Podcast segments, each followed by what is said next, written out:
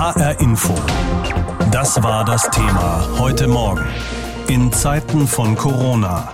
Klimastreik mit Maske.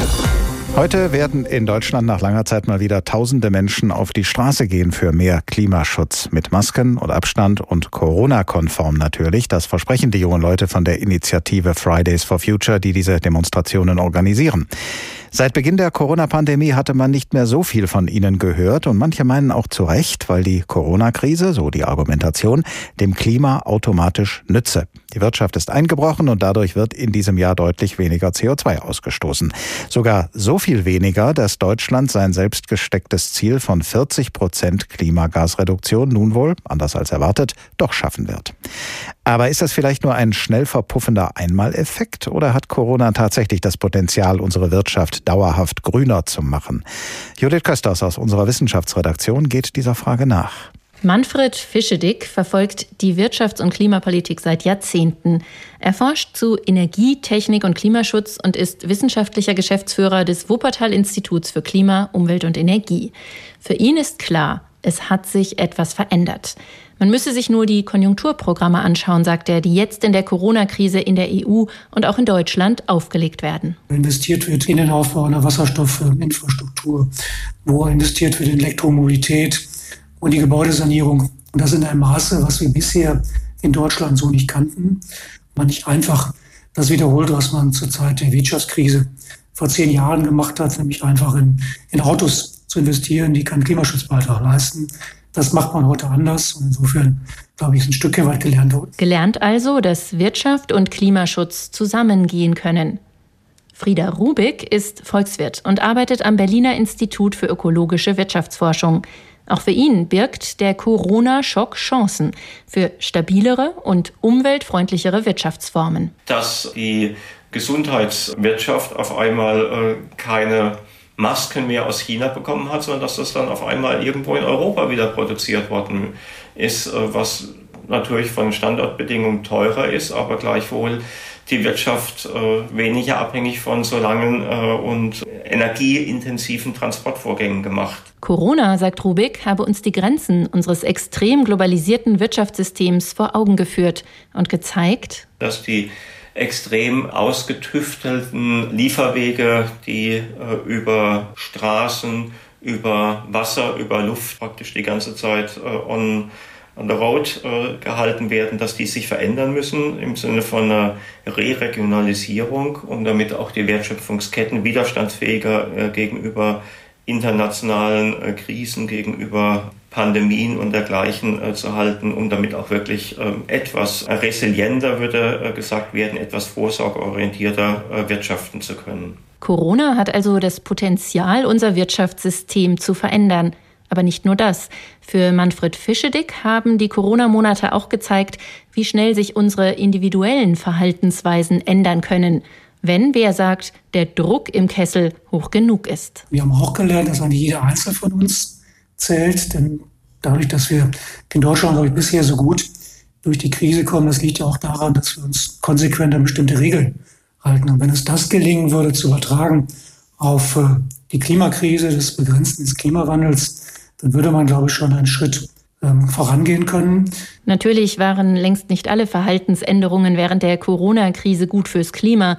Man denke nur an den höheren Verbrauch von Plastikverpackungen oder die vielen Bestellungen im Onlinehandel und die vielen Lieferkilometer, die sie verursacht haben. Auf der anderen Seite haben wir aber auch gesehen, dass Menschen in der Nachbarschaft sich gegenseitig unterstützen, dass regionale Produkte verstärkt gekauft äh, worden sind. Und das ist schon eine Tendenz, die hat natürlich einen Klimaschutzbeitrag und die gilt es aufrechtzuerhalten oder bestenfalls sogar zu verstärken. Wenn das auch einer der, der Lehren aus der Corona-Krise ist, dann geht das sicherlich in die richtige Richtung. Weniger sich abhängig machen von globalen Logistikketten, mehr zu gucken, was man auch lokal vor Ort produzieren kann und auch, und auch nutzen kann. In der Corona-Krise stecken also viele Ansätze für eine grünere, klimaverträglichere Art des Wirtschaftens. Wer sie sich vor Augen führt, kann daraus bewusst dauerhafte Veränderungen entstehen lassen. Im Großen wie im Kleinen. Seit Monaten dominiert die Corona-Krise die politische Agenda, aber das heißt nicht, dass andere Krisen nicht mehr da wären. Die Klimakrise zum Beispiel ist weiterhin akut. Und heute werden wieder Millionen Menschen auf der ganzen Welt für mehr Klimaschutz demonstrieren. Die Initiative Fridays for Future hat zum globalen Streiktag aufgerufen. Auch in Frankfurt werden Tausende erwartet, die demonstrieren wollen. Einer von ihnen ist Aska Kähler. Er ist Schüler, 17 Jahre alt und Mitorganisator der Demonstrationen in Frankfurt. Ich habe vor der Sendung mit ihm gesprochen gesprochen. Herr Kähler, eine der wenigen positiven Folgen der Corona-Krise besteht darin, dass Deutschland seine Klimaschutzziele für 2020 doch noch einhalten kann, weil Deutschland voraussichtlich um die acht Prozent weniger CO2 ausstoßen wird als in den Jahren zuvor. Das ist die größte Verringerung seit dem Zweiten Weltkrieg. Reicht Ihnen das nicht? Nein, das reicht uns sicher nicht. Eine Reduktion von acht Prozent Emissionen innerhalb eines Jahres wird langfristig gesehen überhaupt nichts an der Klimakrise ändern. Zumal Deutschland in dem Zeitraum jetzt der Krise keine weiteren Schritte unternommen hat, die Emissionen auch langfristig noch weiter zu reduzieren, was aber absolut ja, notwendig wäre, wenn wir die Klimakrise aufhalten möchten. Entsprechend werden wir uns mit diesen acht Prozent, die jetzt durch die weltweite Pandemie innerhalb von Deutschland an Reduktion ausgelöst wurden, sicherlich nicht zufrieden geben. Dann schauen wir mal, was die Politik zu unternehmen gedenkt. Bundeswirtschaftsminister Peter Altmaier, der bislang eher nicht im Verdacht stand, ein Klimaaktivist zu sein, hat gesagt, er wolle Wirtschaft und Klima miteinander versöhnen. Er war ja auch mal Bundesumweltminister und er hält die Klimafrage, wie er sagt, für die zentrale und vorrangige Herausforderung unserer Generation. Und damit meint er wohl seine Generation. Viel mehr Bekenntnis zum Klimaschutz kann man sich doch eigentlich nicht wünschen. Warum sind Sie trotzdem unzufrieden mit der deutschen Klimapolitik? Die deutsche Klimapolitik überwiegend aus leeren Aussagen besteht. Und ähm, bisher, wie Sie es ja bereits selbst gesagt haben, gab es nicht wirklich Handlungen seitens Altmaiers, die seiner ja, Behauptung jetzt hier weiter Glaubwürdigkeit verla äh, verleihen. Das sagen Sie, das sagt nicht ich. das sage ich. Es ist ein schönes Bekenntnis. Es ist schön zu hören, dass die Politik zumindest augenscheinlich ein Begriff des Umdenkens ist. Aber solange diesen Aussagen nicht Handlungen folgen, werden wir weiterhin auf die Straße gehen. Weil mit Worten kriegen wir die Klimakrise auch nicht abgewandt. Dafür braucht es konkrete Taten. Nun gibt es ja neben der Klimakrise auch noch eine Wirtschaftskrise, und zwar weltweit, entstanden und verstärkt durch die Corona-Pandemie. Viele Menschen fürchten um ihre Jobs und in Entwicklungsländern deutet sich eine Hungerkatastrophe an. Müsste man da nicht Prioritäten setzen und die Klimakrise für ein paar Monate vielleicht zurückstellen, bis die Wirtschaft wieder auf den Beinen ist? Ich denke nicht, nein. Man müsste die Klimakrise nicht zurückstellen, man müsste diese Krisen gemeinsam denken. Die Wirtschaftskrise ist auf jeden Fall absolut ernst zu nehmen, ebenso wie der Verlust von sehr, sehr vielen ja, Arbeitsplätzen. Allerdings darf das nicht dazu führen, dass man diese Krise mit der Klimakrise gegeneinander ausspielt, sondern diese zusammendenkt. Man müsste die Wirtschaft jetzt im Verlauf der Krise neu aufbauen und neu ausrichten und in dieser Form neue Arbeitsplätze schaffen, die jetzt durch Corona zwangsläufig weggefallen sind, aber in Zukunft eventuell auch sowieso wegfallen müssen aufgrund der Klimakrise. Jetzt sind wir gezwungen, die Wirtschaft zu transformieren. Warum tun wir es dann nicht gleich so, dass wir auch in der Zukunft davon profitieren können. Und was die Hungersnöte angeht, auch hier wieder derselbe Fall. Auch diese Krisen dürfen auf keinen Fall mit der Klimakrise äh, gegeneinander ausgespielt werden. Eine globale Solidarität und das Einsetzen für globale Gerechtigkeit ist absolut essentiell und darf auf keinen Fall vernachlässigt werden. Allerdings ist die Leistung von humanitärer Hilfe auf jeden Fall auch vereinbar mit Klimaschutz, weil das Betreiben von Klimaschutz ist, wenn man es langfristig denkt, auch auf jeden Fall im Grunde eine Präventivmaßnahme, um weitere Hungersnöte oder Fluchtbewegungen zu verhindern. Sie sagen, man müsse diese ganzen Krisen zusammendenken. Da kommen aber jetzt vielleicht Politikerinnen und Politiker, die viel in ihren Wahlkreisen zum Beispiel unterwegs sind und sagen, dass man den Unternehmen zu viel auf einmal zumutet, wenn man mitten in der größten Wirtschaftskrise seit 70 Jahren auch noch einen radikalen ökologischen Umbau der Industrie vorantreibt. Haben Sie für solche Positionen gar kein Verständnis? Nun, ich verstehe auf jeden Fall, woher diese Position kommt. Allerdings denke ich, dass auch dann die Politik selbst in der Verantwortung ist, der Wirtschaft zu helfen. Man kann sicherlich nicht, vor allem von kleineren Unternehmen, auf keinen Fall erwarten, dass sie diese Umstellung äh, selbstständig, vollständig finanzieren können, schaffen können, ohne daran zugrunde zu gehen. Da muss es seitens der Politik aktive Hilfeleistungen, sei es in finanzieller Form oder sonstiger Art und Weise, geben. Und diese Hilfe darf sich aber nicht, wie wir es in der Krise beobachtet haben, in großen Maßen auf vor allem größere Unternehmen fokussieren, weil das sind die Unternehmen, die in die Verantwortung gezogen werden müssen, die auch in der Lage werden, selbst ihre ja, Produktionswege und Arbeitsverhältnisse umzustellen, aber es einfach nicht tun wollen und sich auf die Politik im Grunde stützen. Und dort müssen einfach die Priorisierung, wem geholfen wird und in welcher Form geholfen wird, seitens der Politik verändern. Dann sollte es auch für die Wirtschaft in allen Maßstäben möglich sein, sich umzustellen. Nicht gerade maskiert, aber doch verborgen war sie in den letzten Monaten, die Klimaschutzbewegung Fridays for Future, denn die Corona-Krise hat auch ihr Anliegen in den Hintergrund gedrängt. Jetzt aber meldet sie sich zurück und will wieder mehr Druck machen. Und deshalb lädt Fridays for Future am heutigen Freitag zum mittlerweile sechsten globalen Klimastreik ein. In ganz Deutschland sollen heute Protestkundgebungen stattfinden. Natürlich, Stichwort Klimastreik mit Maske, unter strengen Hygieneauflagen. Unsere Hauptstadtkorrespondentin in Berlin, Angela Ulrich, hat sich mit dem dort dortigen Sprecher der Initiative unterhalten. Für Quang Pasch ist klar, wir sind wieder da, wir sind nicht weg von der Bildfläche. Und wenn der Berliner Sprecher der Fridays for Future das sagt, dann blitzen seine Augen angriffslustig. 10.000 Teilnehmende für eine Mahnwache am Brandenburger Tor und jeweils 4.000 Mitfahrende bei zwei Fahrraddemos hat die Bewegung allein in Berlin angemeldet. Insgesamt sind zwischen Aachen und Zwickau mehr als 400 Demonstrationen geplant, weltweit sogar mehr als zweieinhalbtausend. Denn die Anliegen sind dringlicher denn je, meint Ronja Weil die für die Anti-Kohle-Bewegung Ende Gelände mitmarschieren wird. Wir sehen alle, dass an die Politik appellieren nicht wirklich funktioniert. Wir sehen, dass die Klimakrise da ist, unglaublich Zerstörung anrichtet und jetzt gestoppt werden muss. Und dann machen wir es halt selber. Seit Corona waren die Freitagsprotestmärsche zum Erliegen gekommen. Die Bewegung hat schwer gelitten unter dem Virus, sagt Ronja Weil. Auf jeden Fall sind es erschwerte Bedingungen. Allerdings müssen wir eben dafür sorgen, dass 2020 nicht Krisen gegeneinander ausgespielt werden und eben gesagt wird, okay, Klimakrise Klimakrise muss jetzt warten, weil die Klimakrise wartet nicht, während wir gleichzeitig immer noch Emissionen rauspusten. Das heißt, es muss auch dieses Jahr ein ganz kleineres Zeichen für Klimagerechtigkeit gesetzt werden. Und das werden wir eben tun. Immerhin sagen die Klimaaktiven, durch Corona ist klar geworden, dass Politik handeln kann, wenn die Notwendigkeit erkannt wird. Das geschehe beim Kohleausstieg und dem Ausbau von erneuerbarer Energie aber nicht genug. Gerade sind allerdings die Eckpunkte für eine Reform des Erneuerbare Energiengesetzes im Bundeskabinett verabschiedet worden auf die Wirtschaftsminister Peter Altmaier stolz ist. Wir haben mit dieser Veränderung die Weichen gestellt für eine moderne, bezahlbare, aber eben auch äh, wirksame Energiewende. In zehn Jahren zwei Drittel des Stroms in Deutschland aus Wind, Solar und Wasserkraft gewinnen. Umweltministerin Schulze hätte es allerdings gern noch ein wenig ambitionierter gehabt. Daher unterstützt Schulze den Druck von der Straße. Dass Fridays for Future nicht aufgibt, dass sie weiterhin dabei sind, dass sie im Netz und äh, auf der Straße aktiv sind, das finde ich erstmal gut. Klimaschutz ist eine große Herausforderung für unsere Gesellschaft. Und da kann man wirklich alle gebrauchen, die mithelfen. Der Klimaschutzbewegung Bewegung reicht das alles nicht. Ihre Ikone Greta Thunberg war vor einigen Wochen zwar bei Angela Merkel eingeladen, gut eineinhalb Stunden haben sie und andere Aktivistinnen mit der Kanzlerin geredet.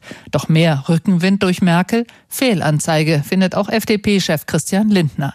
Der hatte sich durch seinen Tweet Klimaschutz den Profis überlassen, bei den Jugendlichen extra unbeliebt gemacht. Jetzt will Lindner offenbar punkten. Es schmelzen die Eisberge und die Schuldenberge wachsen und beides müssen wir mit mit gleicher Aufmerksamkeit bekämpfen. Für die Fridays-Bewegung geht es darum, wieder Gesicht zu zeigen. Unter strengen Hygieneauflagen zwar, Masken und Abstand, sagt Ronja Weil von Ende Gelände, aber das werde den Wumms nicht schmälern. Wir machen trotz dessen weiter und wir zeigen, dass ungehorsamer Protest auch in Zeiten von der Pandemie verantwortungsbewusst möglich ist. HR Info. Das war das Thema heute Morgen. In Zeiten von Corona. Klimastreik mit Maske. Rund um die Welt wollen heute Schüler und Schülerinnen wieder auf die Straße gehen, um für mehr Tempo zu demonstrieren im Kampf gegen den Klimawandel, gegen die Klimaerwärmung. Aufgerufen hat die Bewegung Fridays for Future, nachdem die Proteste ja monatelang hauptsächlich im Internet stattgefunden haben, wegen Corona. Welchen Einfluss das Virus und die Einschränkungen im Verkehr und Wirtschaftsleben auf das Klima bisher hatten, darüber habe ich gesprochen mit Mojib Latif, Klimaforscher und Meteorologe an der Universität Kiel. Ich habe ihn gefragt, ob man denn anhand von Daten einschätzen kann, ob und wie Corona gewirkt hat auf das Klima in den letzten Monaten. Ja, eigentlich sehr, sehr wenig. Das ist auch überhaupt keine Überraschung. Das waren immer klar kurzfristige Ereignisse, kurzfristige Verringerungen beim Ausstoß von CO2 beispielsweise. Die bringen also relativ wenig fürs Klima. Und deswegen hatten wir im Mai während des ja fast weltweiten Lockdowns schon wieder einen historischen Höchststand beim CO2-Gehalt der Luft. Und ich will das mal ganz kurz erklären, warum das eigentlich so ist. Und zwar anhand der Staatsverschuldung. Wenn wir jetzt im nächsten Jahr weniger Schulden aufnehmen als in diesem Jahr, steigt der Schuldenberg ja trotzdem.